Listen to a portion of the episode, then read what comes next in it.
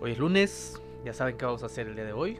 Vamos a hacer otro breve review de, de noticias de lo que se supone que estuvo pasando la semana pasada y que se supone que deberíamos estar medio enterados. Eh, nos vamos a dar una, pues una buena empapadita de lo que está sucediendo a grandes rasgos en el mundo. Y pues ya saben, ya saben cómo, de qué va esta, este ejercicio de, de review de noticias, ¿no? Pues vamos a empezar rápido. Vamos a empezar con CNN, que nos estuvo bombardeando con un montón de noticias en la semana, sobre todo de Medio Oriente, que de hecho ya es una categoría bastante occidentalista, entonces vamos a decirle Oriente Próximo, ¿no? Eh, pues sucedió lo que, lo que ya muchos esperábamos y que pues no es sorpresa para ninguno de nosotros. Eh, después de todas las, las crisis económicas y estas dificultades de liquidez que está teniendo en Estados Unidos, pues obviamente se volvió a volver relevante el, el, conflicto entre Israel y Palestina, ¿no? Que en esta última semana pues se dio el caso de, de una serie de bombardeos por parte de Palestina hacia, hacia Israel. Lo, lo, que es precisamente eh, interesante o bueno, obviamente estamos hablando de conflictos armados y no tienen nada de chido los conflictos armados, no tienen nada de cool. Eh, esto significan vidas humanas que se pierden en, en, en, el proceso. Pero algo que llamó mucho la atención es precisamente que lograran, lograran conectar algunos impactos de parte de, esta, de estos bombardeos por parte de, de Palestina. Porque no sé si recuerdan que es un par de años.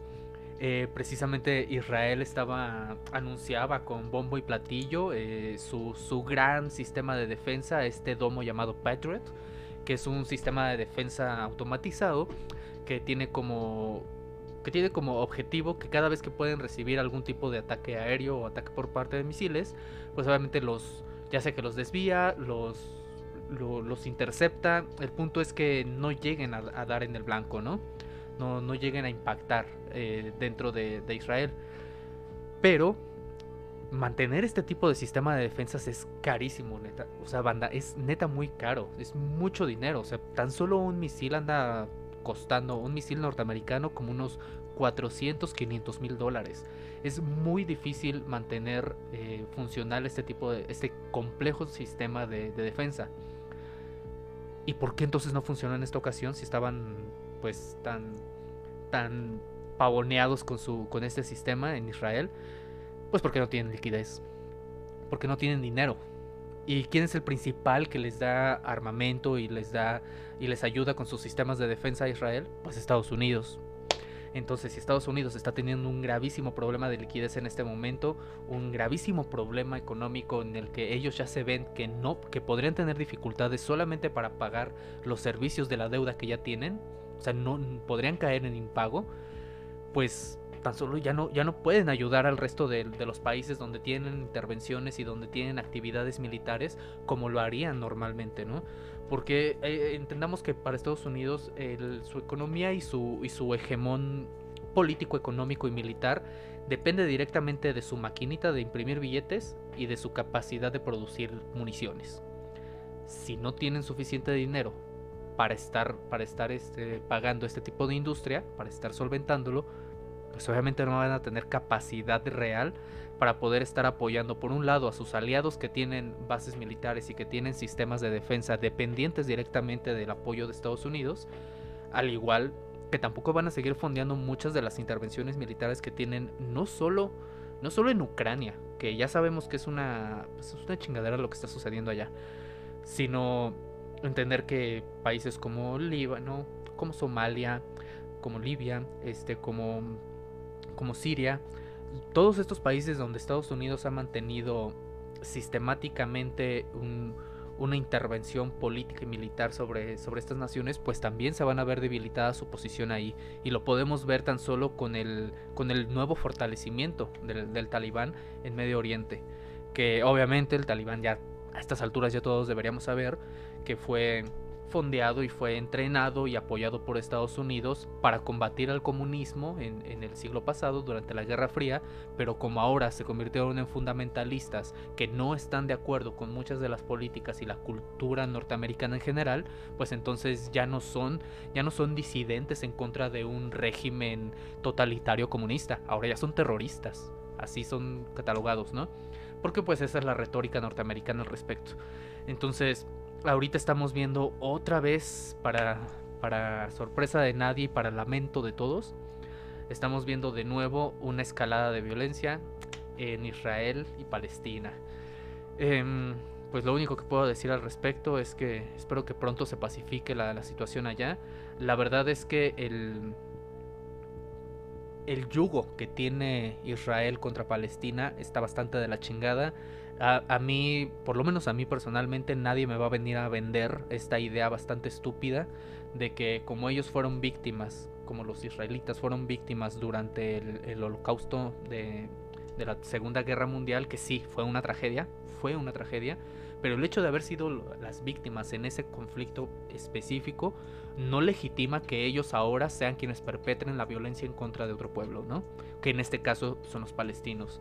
Entonces, pues mi apoyo para Palestina, mi apoyo para el pueblo de Israel, que, también el propio pueblo de Israel y los propios militares israelitas también ya se están poniendo en contra de Netanyahu y de muchas de las, de las políticas exteriores que tiene Israel, sobre todo para con sus hermanos palestinos. Eh, cada vez menos gente, menos, menos judíos están de acuerdo con lo que está sucediendo en, Israel y con las políticas tan ojetes que tiene Israel en contra de los palestinos. Cada vez menos gente está de acuerdo y qué bueno. Qué bueno que entiendan, que se empiecen a quitar un poquito los lentes de la ideología y que entiendan que el hecho de que profesen un cierto tipo de fe, que tengan un cierto tipo de preferencias culturales, no significa que sea legítima el uso de la violencia y el uso de la agresión en contra de otras naciones y en contra de otras culturas o, eh, o, de, personas que comparten otro tipo de idiosincrasia etno religiosa. O sea, no lo justifica. Eh, el dolor de nuestro pasado no va a justificar el daño que podemos hacer a futuro. Eso no lo justifica. Entonces, ojalá, ojalá que, que al igual que esperamos desde aquí, que la situación tan complicada y tan culera que está sucediendo en Ucrania pueda cesar ya en el, en el corto plazo. Esperamos lo mismo para, para, Oriente Medio, que como ya lo habíamos platicado aquí en Mundo Mental en, anteriores ocasiones, eh, pues China está haciendo un trabajo interesante, no diré perfecto, no diré genial, pero un trabajo interesante para pacificar la zona, para, para empezar a crear nuevos lazos de cooperación económico y, y política. Entonces, ojalá ojalá que estos planes se cristalicen en el, en el corto plazo y empezamos a ver los frutos de un de un nuevo mundo multipolar en el que no tengamos que pues someternos a los, a los intereses mezquinos y bastante egoístas de unas cuantas naciones. ¿no? Entonces, este, este movimiento del BRICS podría abrir una, una, serie de nuevas oportunidades, de una nueva forma de hacer política económica, una nueva forma de entender la geopolítica y una, y una forma, si no mejor, por lo menos menos perversa, de crear vínculos y relaciones entre distintas naciones. Esperemos que así sea, ¿no? Eh, veamos el lado más, más amable de la situación. Y lo digo del lado más amable porque pues vamos hacia el periódico más rosa del mundo, más, más buena vibra. Y ustedes saben que eso me genera mucho pedo del mundo, que es el Shina Today. El, el, periódico chino donde ellos nada más tienen buenas noticias para la gente, ¿no? Porque a ellos no les gusta que su gente esté conflictuada con, con los problemas del mundo exterior, ¿no? Em, eh, en China precisamente y, manteniéndonos dentro de la misma región de Oriente Medio, eh, ya, se, ya se llevaron a cabo la primera ronda de elecciones de lo que sería em, las elecciones para el primer ministro de Turquía. Y en estas elecciones están participando de nuevo eh, Erdogan. ¿Por qué son importantes estas elecciones? lo que está sucediendo en Turquía. Bueno, eh, bueno, en esta, en esta contienda pues está, está participando el, actual primer ministro, que es este Erdogan, en contra de, de Kemal Kilik. No, me, no me juzguen por mi pésima forma de pronunciar, no vengo de allá, raza, no mames. Bueno, el punto es que en, estas, en esta primera ronda Erdogan se posiciona en el primer lugar con un 44.95% de, por ciento de, de aceptación casi el 50%, está, muy cerca del umbral de la mayoría. Y se van a tener que esperar hasta la segunda vuelta para eh, poder revisar pues quién se queda, ¿no? Eh, pero ¿por qué es importante esta nota y por qué la está cubriendo China?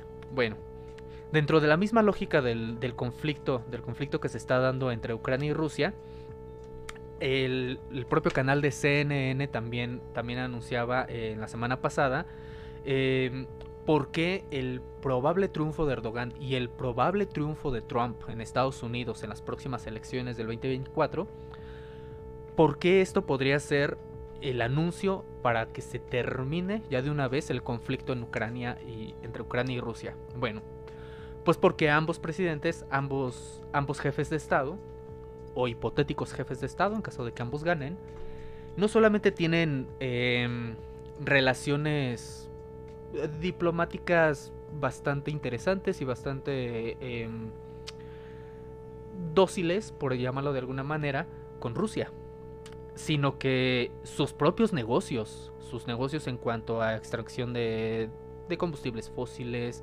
de comercialización, pues sí depende directamente de la pacificación de toda esa zona de la cuenca del Mediterráneo. Eh, si obviamente tenemos a, Rusia en conflicto directo con Ucrania en este puente tan importante y que está también esta conexión con el Mar Muerto, si siguen estos países en conflicto, pues obviamente le genera muchos problemas, no solamente en cuanto a crisis humanitaria por las migraciones debido a este conflicto, sino también en la capacidad de comercialización de muchas otras materias y de muchos productos que ambos países, tanto Estados Unidos como Turquía, eh, producen y, eh, importan y exportan. Entonces, eh, lo que debemos entender de estos no es que, de que la guerra podría acabar gracias a ellos porque son buenas personas, no. A lo que quiero, lo que quiero decir es que podría disminuir la tensión, la tensión bélica entre, entre Rusia y Ucrania, Primero, porque Erdogan no le conviene tener ese conflicto a la puerta de su casa. No le conviene. Y de verdad es un problema. A pesar de que ellos tienen bases de la OTAN en su, en su país, si Rusia se pira, si, si, el, si el tío Putin se, se, le, se, le, se le bota la chompa, eh, podría también salir, eh, salir bastante herida Turquía.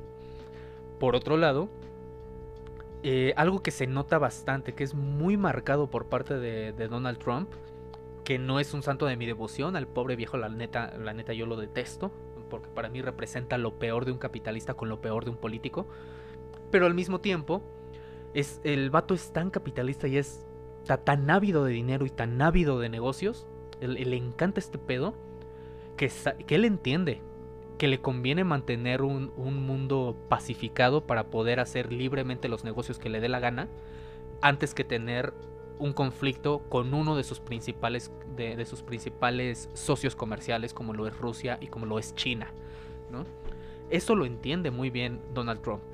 Eh, como un fiel, en este caso, Donald Trump como un fiel producto de la sociedad del espectáculo de la que hablaba Rodillard, pues obviamente también él entiende que debe escribir una serie de discursos que lo desmarquen por completo, no solamente del estigma de su administración anterior, que, ya era tachado como un xenófobo racista, que dudo mucho que lo haya dejado de ser, la verdad, pero para combatir un poquito esa retórica, junto de combatir la retórica y, y crear esta, esta serie de, esta, especie de antagonismo eh, como personaje respecto del actual presidente de Estados Unidos, o sea, Biden, pues obviamente va a tener que buscar una vía de pacificación. Si la retórica de Biden es la retórica de la guerra, la retórica bélica, la retórica de la intervención, de mostrar el músculo militar, si esa es su retórica, obviamente para desmarcarse Trump va a tener que hacer justo lo contrario, defender lo contrario,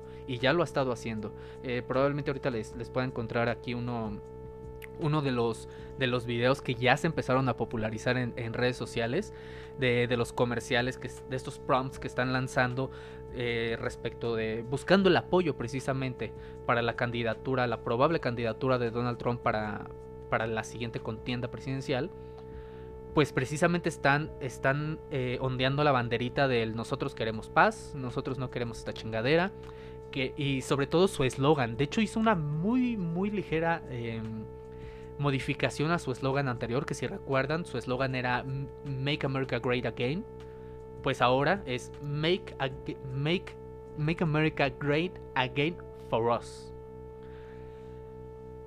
Ese, esa retórica es suena, romántica, suena bonita, pero créanme, tiene, algo de torcido, ¿eh? siempre debemos tener cuidado con los discursos que se nos presentan y preguntarnos por qué nos dicen lo que nos dicen, por qué nos lo presentan de la manera en la que nos lo presentan y a dónde realmente quieren llegar con ello. Esa retórica que está manejando Donald Trump no solamente está apelando a los mejores años en los que Estados Unidos era relevante, en los que era el importante, era el adulto. El, adulto en la habitación era Estados Unidos y era quien daba las pautas de qué se hace y qué no se hace en el mundo. O sea, por un lado está apelando a esta nostalgia, a cuando Estados Unidos era respetado y no era visto como el villano de la película como hoy sí lo vemos, ¿no? Porque madurar pues también representa el darte cuenta de que Estados Unidos siempre fue el malo de la historia, siempre fue el ojete y siempre fue el imbécil. ¿no? Entonces ellos están apelando, por un lado su retórica apela a esa nostalgia, y por otro lado, apela a la importancia de que cualquier, cualquier política, cualquier tipo de relación diplomática que tengan, ya sea con Rusia, con China, con México, con quien sea, cualquier decisión que él y su partido tomen será en beneficio de los norteamericanos. No están pensando en que le vaya bien a México, no están pensando en que le vaya bien a Rusia, en que le vaya bien a China, en que le vaya bien al mundo en general. No está pensando en eso, no le interesa. Le interesa que le vaya bien a él, a su país y a sus negocios. ¿Y por qué lo digo esto? Porque no, no, no se nos olvide que este vato no solamente es un xenófobo racista, Donald Trump, sino que el vato es anticiencia, es un negacionista de ciencia. Él dice que no, que el, este tema del calentamiento global, es puro pedo, no es cierto, no está pasando. ¿Qué? ¿Feminismo? No sé de qué están hablando. O sea, el vato tiene. tiene ahorita está en pleno juicio. Y eso, es lo que de repente me derrite la cabeza, raza. Eh, el vato está en pleno juicio por la acusación de abuso sexual. O sea, esa es la acusación que tiene encima. Y es bien raro y la verdad es que a mí me genera gruras decir que la misma persona xenófoba, racista, misógino, em, abusador, aparentemente abusador, como lo es este Donald Trump, que además se documentó que le pagó a una, a una escort para que no hablara sobre todo lo que le hizo. Muy probablemente le hizo alguna, alguna mamada que, no le, que no le generaría ninguna gracia al, al republicano promedio, que generalmente suelen ser bastante persinados, la verdad. Em, no, no, o sea, este vato, este vato tan deleznable, muy probablemente sea la persona que evite una tercera guerra mundial. O sea, así, así, así de surreal es el mundo en el que vivimos, banda. El, el vato más imbécil y más cerdo de los que nos hemos encontrado en los últimos años de política norteamericana, probablemente sea el que evite una tercera guerra mundial. El que logre pacificar un conflicto que ya lleva años. Porque no, no son solo estos dos años del conflicto directo entre Ucrania y Rusia este pedo ya viene desde el 2010, por lo menos, por lo menos. Entonces, pues esperemos, esperemos ver los resultados de lo que de la, de la contienda presidencial en, en Turquía. Muy probablemente siga Erdogan, no que esté haciendo un increíble trabajo en sus últimas administraciones, pero su política exterior bastante neutral, por llamarlo de alguna manera, porque no es del todo neutral, obviamente. Eh, podría, podría abonar a todo este proceso de pacificación y de fortalecimiento de un mundo multipolar que nos lleve hacia otro tipo de entendimiento, hacia otro tipo de forma de relacionarnos, ¿no?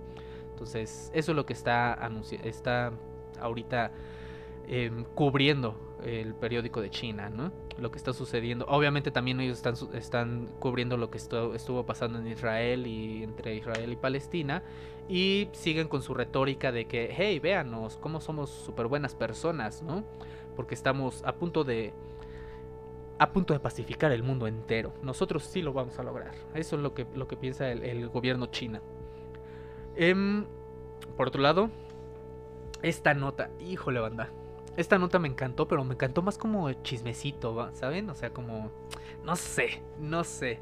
Y es que este, este viejo, este viejo imbécil que ven ahí en su pantalla, el senador Kennedy, que es un senador de Luisiana, John Kennedy, bastante racista, bastante xenófobo y bastante imbécil, pues obviamente tuvo un speech muy desafortunado tanto para él como para su partido, ¿no?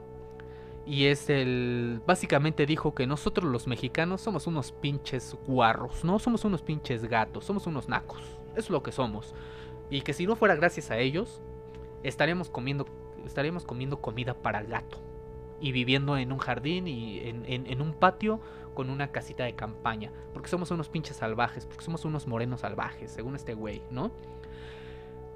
Pero, pero, como aquí solo hablamos de facts, y como aquí, aquí queremos, queremos ser imparciales con todas las comillas del mundo, obviamente no lo somos aquí en Monumental, em, pues yo no, yo no espero que me crean a mí lo que yo digo. Y no espero que le crean a The Guardian lo que, lo que pone aquí en su nota, que lo pueden ver ahí en sus pantallas. Mejor, ¿por qué no mejor vamos a ver el video? ¿Por qué no mejor escuchamos directamente de las palabras del senador John Kennedy?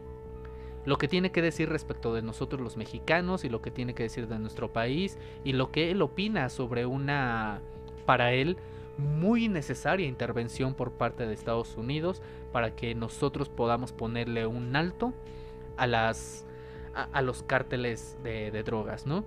Eh, como contexto, mientras carga la página, em, bueno, ahorita les doy el contexto porque, y se lo tragan sin pretexto, quieran o no, les voy a enseñar el video. Quiero que escuchen de sus palabras y de hecho les encontré una, una versión este con, con su respectivo subtítulo. Y después vamos a analizar un poquito lo que tiene que decir este, este viejo imbécil, ¿no? Que, que la verdad Tal vez, tal vez mis insultos son súper innecesarios, pero no me importa. Igual considero que es un viejo imbécil. Ok, vamos allá. Vamos a ver qué tiene que decir John Kennedy. To come into Mexico and work with his, we could stop the cartels, couldn't we? I believe, Senator, that we can stop the cartels. Okay, have you made that suggestion to President Biden? If I could. A ver, aquí le pongo tantita pausa para darles justo en este punto el contexto. Están hablando precisamente de los cárteles mexicanos, que como ya sabemos, en las últimas semanas, no solo John Kennedy, sino varios, varios eh, senadores y congresistas, sobre todo de republicanos del área de Texas, Luisiana, de los lugares más racistas que hay en Estados Unidos, pues consideraron que es importante que, Estados Unidos em, catalogue a los cárteles mexicanos, específicamente al cártel de Sinaloa, como terroristas. ¿Para qué? Porque si ellos lo catalogan como terroristas, dentro de su propia lógica interna, pues entonces tienen el derecho legítimo de movilizar a sus fuerzas armadas hacia aquel país al que van a tener que intervenir para poderlo pacificar, porque ahí se refugian los terroristas que atacan a su propio país, a Estados Unidos.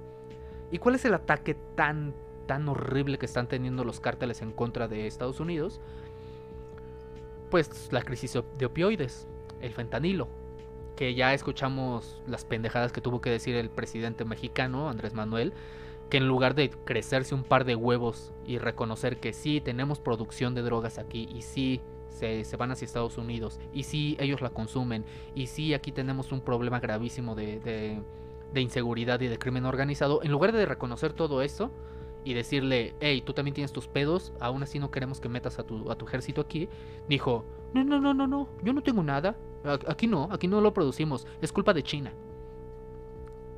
Pinche Andrés Manuel, la neta, Andrés Manuel está bien pendejo, ya, ya me tiene un poquito harto ese viejo. También otro, otro viejo bastante senil. Ya me tiene un poquito harto. Pero eh, el punto es que eh, dentro de todo este conflicto, pues es que, híjole, banda, es que de verdad tendrían que ver los videos, los tristísimos videos de la crisis de opioides que tiene Estados Unidos. O sea, son muertos en vida, sus ciudadanos son muertos sin vida. Pero, estos, pero estas personas están tan atravesadas por su ideología, están tan desapegadas de la realidad, que en lugar de hacer un análisis profundo de la problemática del consumo de drogas en su, en su país y decir, a ver, ¿por qué un ciudadano promedio, por qué un ciudadano en edad productiva, que tiene toda la fuerza, toda la vitalidad y todo el futuro por delante, ¿por qué preferiría tirarse a la mierda, tirarse a, consumir cualquier tipo de droga, hasta perderse y terminar en la calle buscando comida en la basura? ¿Por qué un ciudadano se permitiría hacer eso, no? Un ciudadano de primer mundo, porque se supone que es de un país ya desarrollado. ¿Por qué se permitiría hacer eso?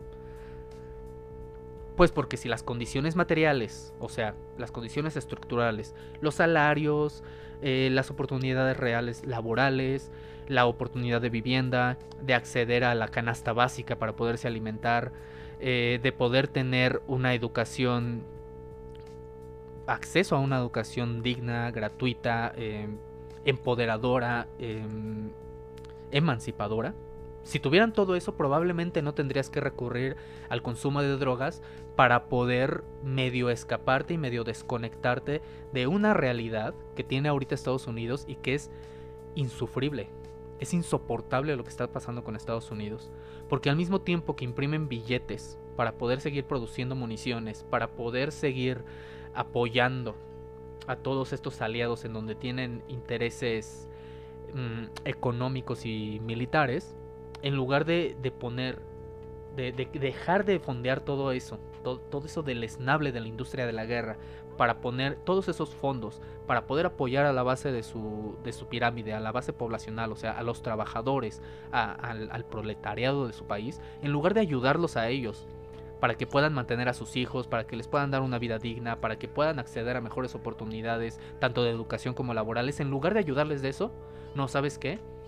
Tenemos que seguirle dando dinero a Ucrania y seguirle dando dinero a Israel y seguirle dando dinero y municiones a quien sea que nos lo pida, siempre y cuando estén luchando en, nuestro mejor interés, en nuestro mejor interés nacional, en nuestra seguridad nacional. ¿Y por qué menciono esto de la seguridad nacional? porque en las últimas semanas también se desclasificaron una serie de documentos por parte de la CIA en donde se habla precisamente del tema de la guerra contra las drogas. O sea, básicamente lo que dice a grandes rasgos todos estos documentos es que la guerra contra las drogas es una mamada, es un invento. Para empezar, la propia CIA, la propia DEA, el propio gobierno de Estados Unidos, no solamente produjo los opioides de los que hoy tanto se quejan, no solamente los producían, sino que ellos también los comercializaron, inundaron América Latina con drogas. La inundaron ¿por qué? Porque de esta manera podrían ejercer un, tendrían un pretexto perfecto para poder intervenir sobre esos países. Y no solo eso, sino que exista la, importancia de mantener como ilegales el consumo de ciertos opioides, como lo es la marihuana, la cannabis, la importancia de mantenerlos ilegales no radica en que sean dañinos para la sociedad, porque eso no les importa, o sea, si, lo es, si sí, sí, tiene su daño, sí genera su daño, claro. Pero eso no es esa la razón por la que les, les interesa el combatir a las drogas, sino porque la, la dependencia de las drogas se, se concentra en dos grupos poblacionales muy específicos.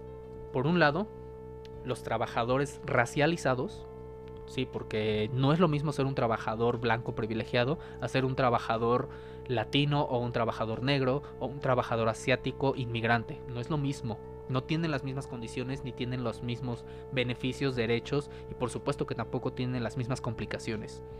Por un lado, ellos son los principales en caer en el consumo de drogas. Y por otro lado, las personas disidentes, como los hippies en los 60s, como los punks en los 70s, 80s, ¿Por qué? Porque ellos pertenecen, ese, ese tipo de disidencias sociales nacen precisamente de los sectores poblacionales histórica y económicamente más vulnerados.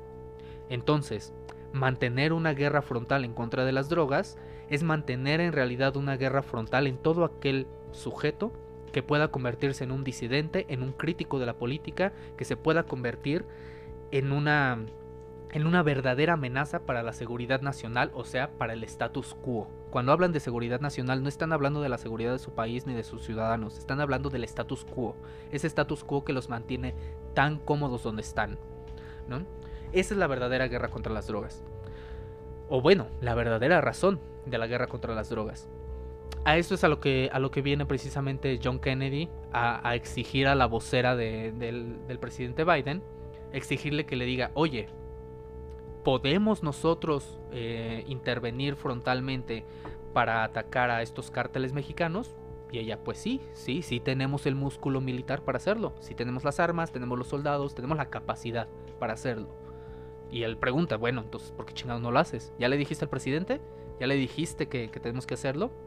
Pues aquí vamos, ¿no? I believe that we can stop the cartels by. Have you made that suggestion to President Biden? Senator, I have been very vocal in the whole of government setting on the importance of fentanyl and all of us using every single effort and authority that we Why have. hasn't President Biden done it? I mean, th this is the way the American people whose sons and daughters are dying look at it. Claro, güey. Claro. O sea, claro que las personas, de, a los ciudad- al ciudadano promedio le, le aterra ver a su hijo dependiendo de los opioides. Claro que le preocupa ver a sus hijos con los dientes estrellados, eh, viviendo en la calle y comiendo de la basura, por supuesto. Pero no es el. Pero, a ver, el. el- la dependencia de las. La dependencia a las drogas es el síntoma, no es el problema. Ese es el síntoma de un problema más profundo. Y es lo que este señor, o esta clase de señores, no entienden, no les entra en la cabeza. Our economy is $23 trillion. Mexico's economy is $1.3 trillion. Aquí, aquí viene, aquí viene, banda. Este es el clip. Aquí es donde viene el clasismo y el racismo y la xenofobia a full por parte de esta gentuza. Aquí es donde viene. Empieza primero por pobretear, ¿no? O sea, decir, a ver, nosotros tenemos una economía de 23 mi- billones de dólares. México solamente tiene una economía de alrededor de 1.3 billones de dólares. Ours is 18 times bigger. We buy $400 billion every year. O sea, nuestro país es God, México es Cook. Eso es lo que está diciendo este güey, ¿no? O sea, Estados Unidos God, México ZZZ. Es lo que está diciendo este pendejo, ¿no? from Mexico. Without the people of America, Mexico, figuratively speaking, would be eating cat food out of a can and Me encanta su acotación de figurativamente. Estaríamos nosotros los mexicanos comiendo comida para gatos de una lata living in a tent behind y, y viviendo en una carpa en, en un traspatio, en un, en un, en un jardín, en, ni siquiera jardín, en un outback. patio, tal cual. So O sea, si no fuera por nosotros los norteamericanos, estos güeyes seguirían comiendo caca, ¿saben?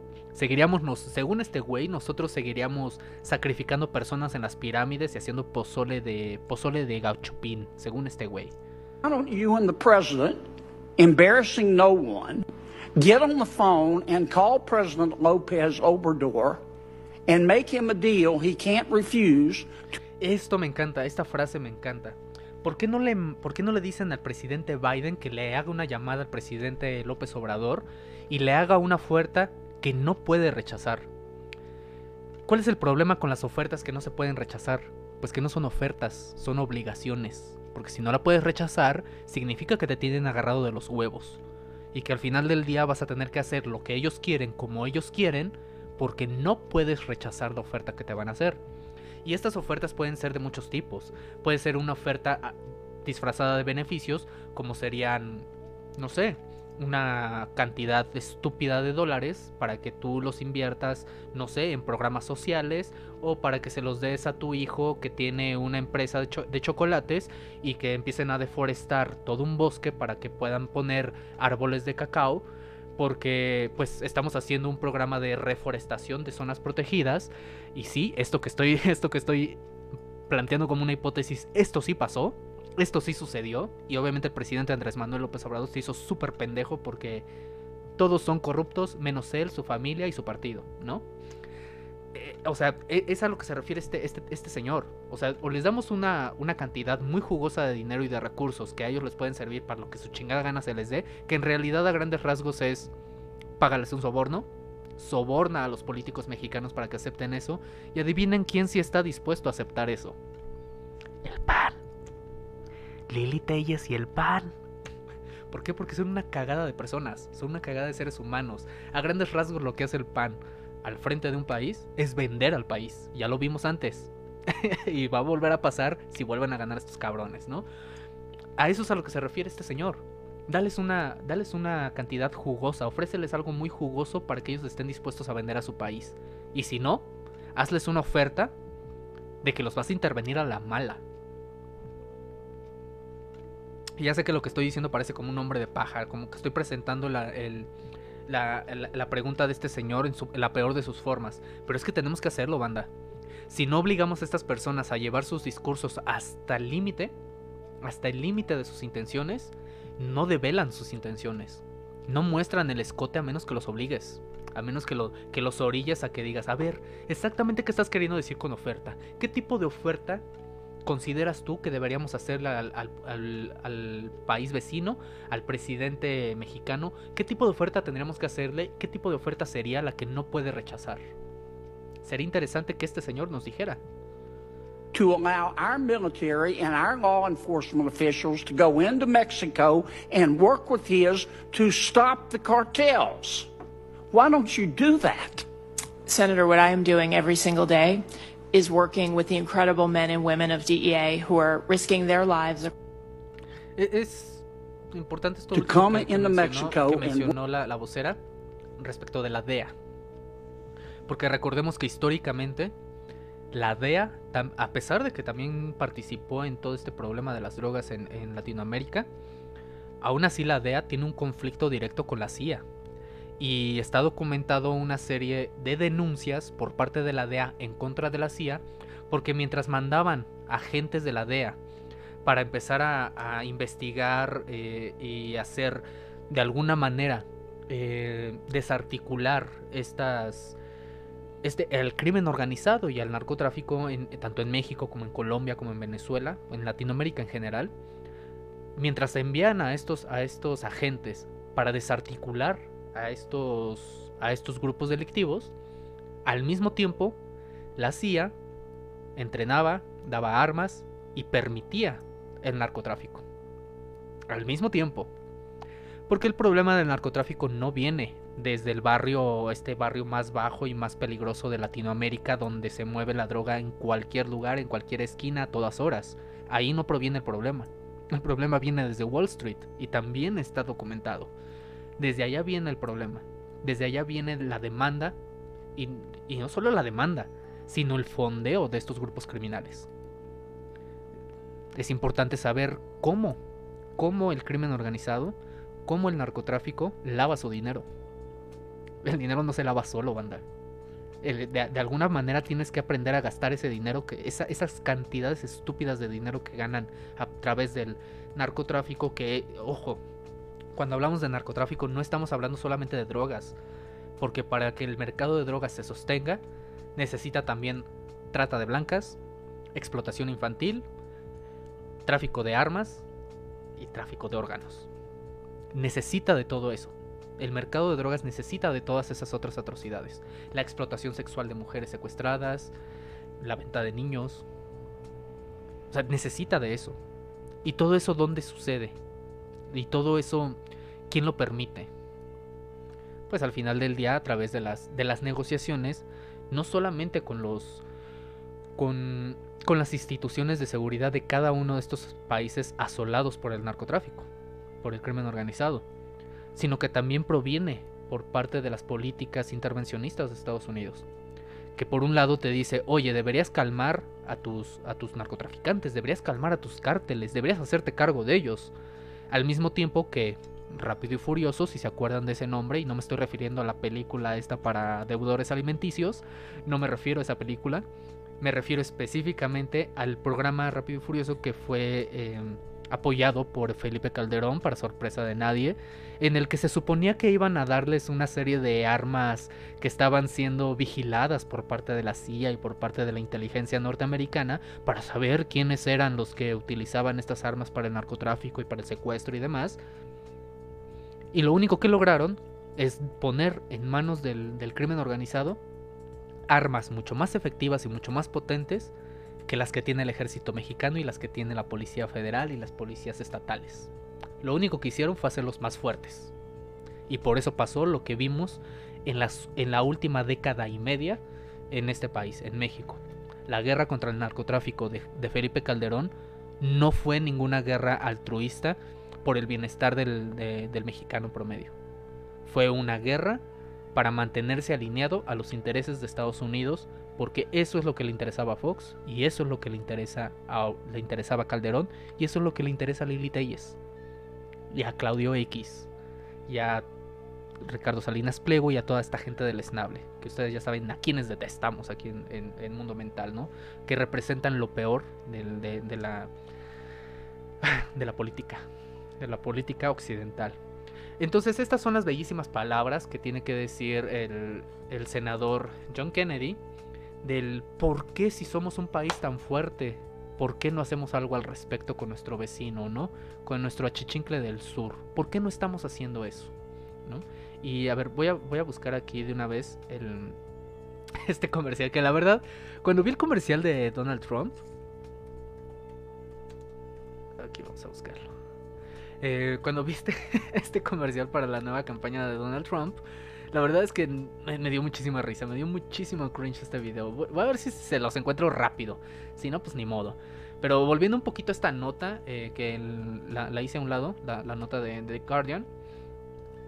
Em, lo que me encantó fue eh, la respuesta de Marcelo Ebrard, que no necesariamente es un santo de mi devoción, o sea, también creo que tiene sus, sus pedos. Em, que a grandes rasgos dijo, ¿saben qué? Este señor es un ignorante, es un ignorante xenófobo y pues desde ahora, gracias a sus palabras bastante imbéciles, pues es considerado una persona no grata. Y que bueno, digo, dudo que este señor quiera venir a vacacionar a Acapulco o a, Cancún, dudo que lo quiera hacer.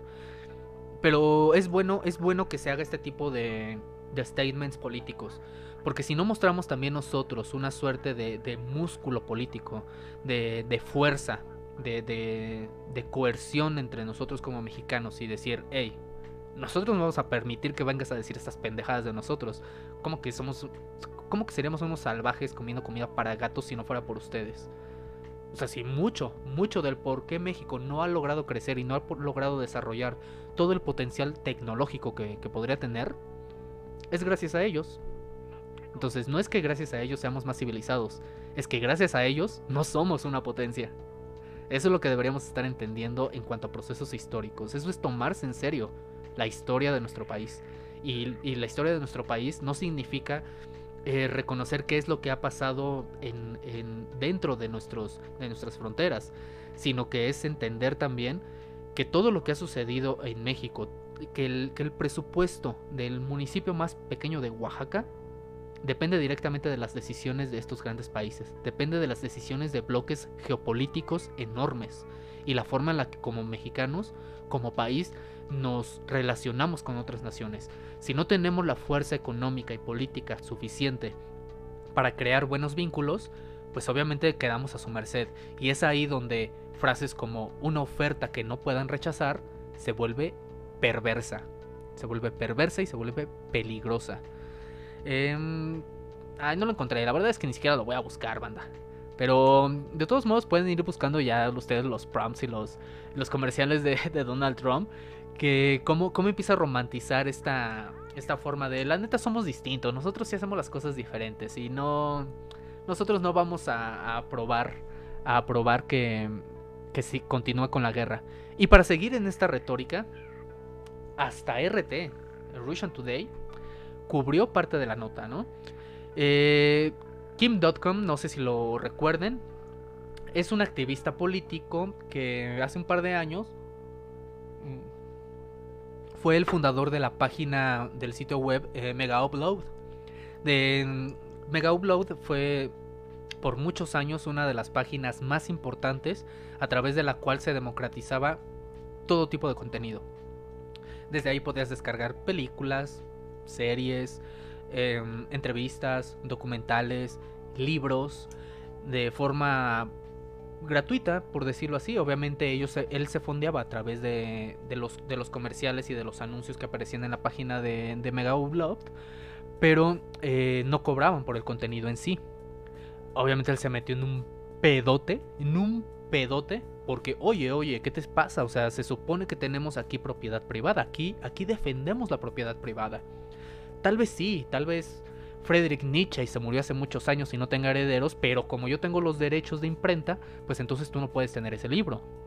O ok, sí, tal vez, tal vez un niño en el Congo necesita acceder a información de cómo hacer un generador de electricidad a través de energía eólica y nosotros tenemos los, los diagramas y los documentos que le dan el paso a paso de cómo hacerlo, pero no se lo vas a dar porque acá tenemos la patente. Lo necesitan y tal vez de eso depende su vida pero no les vamos a dar el, acceso a esa información porque es nuestra patente, es nuestra, la información, la inteligencia, el desarrollo de conocimiento, aunque no nos pertenezca porque las personas que lo desarrollaron ya se murieron, de todos modos es nuestro. Este Kim.com, pues obviamente se fue en contra de ello y decidió quitar los cortafuegos, eh, quitar las barreras, las barreras para el acceso a la información a la, y a la educación, y pues obviamente lo quisieron meter a la cárcel, ¿no? Eh, el punto es que en, en las últimas semanas eh, Joe Biden seguía dando en Twitter, dando de qué hablar con el tema de sus estrategias sobre lo que tenían que hacer en, respecto del, del, problema con Ucrania. Y aquí voy a citar la, las palabras que, que escribió eh, Joe Biden en, en, Twitter, ¿no? Él, él tuiteó que el impago, el problema que les comentaba, que están teniendo un problema de liquidez por el cual tendrían que aumentar su techo de deuda para poder endeudarse un poquito más para medio pagar parte de su deuda, él, él, decía que iba a ser necesario esto porque el impago eliminaría millones de puestos de trabajo y desencadenaría una recesión, afectaría las cuentas de jubilación y aumentaría el coste de los préstamos. Y no es una opción. ¿Se acuerdan que la semana pasada les, les hablaba yo sobre lo, lo tétrico y lo perverso que se oculta tras los discursos de, de austeridad económica en un país? los estados no tienen que ser austeros. ¿Por qué no tienen que ser austeros? A ver, desde a partir de los 90, cuando se empezó a dar todo este discursito del New Public Management y del Stakeholder Capitalism que, busca esta, esta ondita de un capitalismo con rostro humano que se preocupa por el entorno y por las personas involucradas en los procesos de producción y comercialización, al mismo tiempo que ver al Estado como una especie de empresa eh, que tiene que buscar ser rentable, algo que no les entró en la cabeza es que la mayoría la mayoría de los aspectos de la condición humana y de la sociedad no pueden ser rentables. No son rentables, no pueden ser rentables. ¿Por qué entonces le pegaría la jubilación? Porque los viejos no son rentables, ya no son productivos. ¿Y por qué entonces, por qué afectaría a ellos? Pues porque se quieren deshacer de ellos. Entonces, a ver, te, tenemos dos opciones. Esto, esto es lo que se le presenta, yo creo que se le presentaría a Joe Biden como, como una especie de juego del miedo, ¿no? De, de Soul, ¿no? Tienes dos opciones. Tienes esta palanquita en la que si le das hacia el frente, cortas todo el suministro de armamento a Ucrania y a, Israel y a todos estos lugares donde tienes intervenciones militares. Cortas el suministro de armas, cortas el suministro de fondos económicos para seguir apoyando una guerra en la que no deberías tener nada que ver. Cortas ese suministro y todo ese suministro lo pasas tanto para el pago de tu deuda como para seguir fondeando las todas aquellas políticas públicas de bienestar que podrían ayudar a tus ciudadanos a tener acceso a mejores oportunidades económicas, a mejores oportunidades educativas y laborales, para mejorar sus condiciones económicas, para mejorar sus condiciones materiales y de esta manera no tengan que huir de su desesperante realidad a través de los opioides y de la y de la dependencia directa al fentanilo. O o, o puedes aumentar tu deuda, recortar los fondos para los programas sociales que provocan esa, esas adicciones, declararle una guerra a tu país vecino por, el problema de sus carteles de sus de drogas, al mismo tiempo que seguir manteniendo una guerra proxy del otro lado del mundo, solamente porque el contrario a, a quien estás apoyando es una potencia que te puede desbancar el día de mañana. Esas son tus opciones, Biden. ¿Cuál quieres? Creo que ya todos conocemos la respuesta. Creo que ya todos sabemos cuáles la, las preferencias de este señor. Lo que precisamente vino, vino a, levantar la, las antenitas respecto de los comentarios de Kim.com es que él en, en, respuesta, él sí hablaba de un de que un, posiblemente un default económico, una... Si, si, si Estados Unidos llega al impago y se declara incapaz de seguir pagando su deuda, va a tener que recortar muchísimos fondos. Entonces, esto significaría que muy probablemente la guerra que, las guerras que tenemos del otro lado del mundo no se terminarían por la vía diplomática en el sentido de que hemos entendido que lo que estamos haciendo está mal, no está chido, están muriendo mucha gente, muchos inocentes están perdiendo sus casas, su vida, su vida en más de un sentido. O sea, están perdiéndolo todo solamente por nuestros conflictos y porque este cabrón del otro lado del charco, Estados Unidos, pues quiere mantener esta guerra viva, pues ya no se va a poder hacer porque se quedaron sin dinero. O sea, esto es lo que, lo que quiero que entiendan. Probablemente esta catástrofe bélica se solucione por una catástrofe económica que afecta a Estados Unidos. Que la forma en la que podríamos pacificar el mundo muy probablemente sería dejando que Estados Unidos pierda valor económico, pierda fuerza, pierda músculo, que el dólar se deprecie, que el dólar se vaya al suelo, que empecemos a tener relaciones comerciales con otras divisas, que empecemos a fortalecer relaciones con otros países. Y entonces sí, a Estados Unidos no le quedará ninguna, ninguna otra opción más que dejar de seguir apoyando a Ucrania para enfocarse en medio mantener alimentada a su, a su población, a, sus ciudadanos, hasta que logren reivindicarse y hasta que logren fortalecerse. Y mm, precisamente según este Kim.com, él decía que, este, que un default temporal detendría tanto la inflación como la desdolarización y pondrían fin, fin al conflicto en Ucrania y a los elevados gastos militares, cerrando las 800 inútiles bases militares estadounidenses en todo el mundo. Y daría a Estados Unidos la oportunidad de reducir la deuda y reconstruir el sueño americano, que es aquí donde me gustaría ir cerrando precisamente esta, esta charla, este review de noticias. El sueño americano. ¿Qué es el sueño americano? Pues lamentablemente para quienes no somos americanos, para quienes no somos eh, estadounidenses, para quienes no somos de sus ciudadanos, no somos blancos privilegiados con propiedad en Estados Unidos, para nosotros sabemos que el sueño americano solamente se sostiene a través de la pesadilla sistemática y perversa en contra de las naciones en vías de desarrollo o menos favorecidas. Y con esto me refiero tanto a América Latina, o mejor dicho, a todo el mundo iberófono, incluyendo España, Portugal, la mayoría de los países de África y de Oriente Medio. El sueño americano se sostiene sobre la pesadilla que nosotros tenemos que vivir en todos estos países. Nosotros tenemos que pagar el precio a través de la inestabilidad en cuanto a seguridad, en cuanto a la dependencia de drogas, el acceso a mejores oportunidades laborales, el tener condiciones laborales dignas y no con los salarios tan estancados y tan colapsados que tenemos hasta, el día de hoy. El sueño americano se sostiene sobre las lágrimas de los latinoamericanos. Entonces, con esta happy note los voy a dejar. Em, no estuvo tan bonito el review de noticias de esta ocasión, pero pues ojalá les haya gustado. Igual ya saben, pueden compartir y pueden darle like allí, este, picarle a los botoncitos. Eh, si quieren apoyar este, este canal este contenido. Y pues nada, nos vemos en la siguiente semanita con otro review de noticias. Esperemos que la situación empiece a mejorar un poquito, empecemos a ver la luz al final del túnel y que esa luz no sea la del otro lado, ¿no? Entonces, pues vámonos, bandita. Hasta aquí la vamos a dejar. Cuídense mucho. Los amo.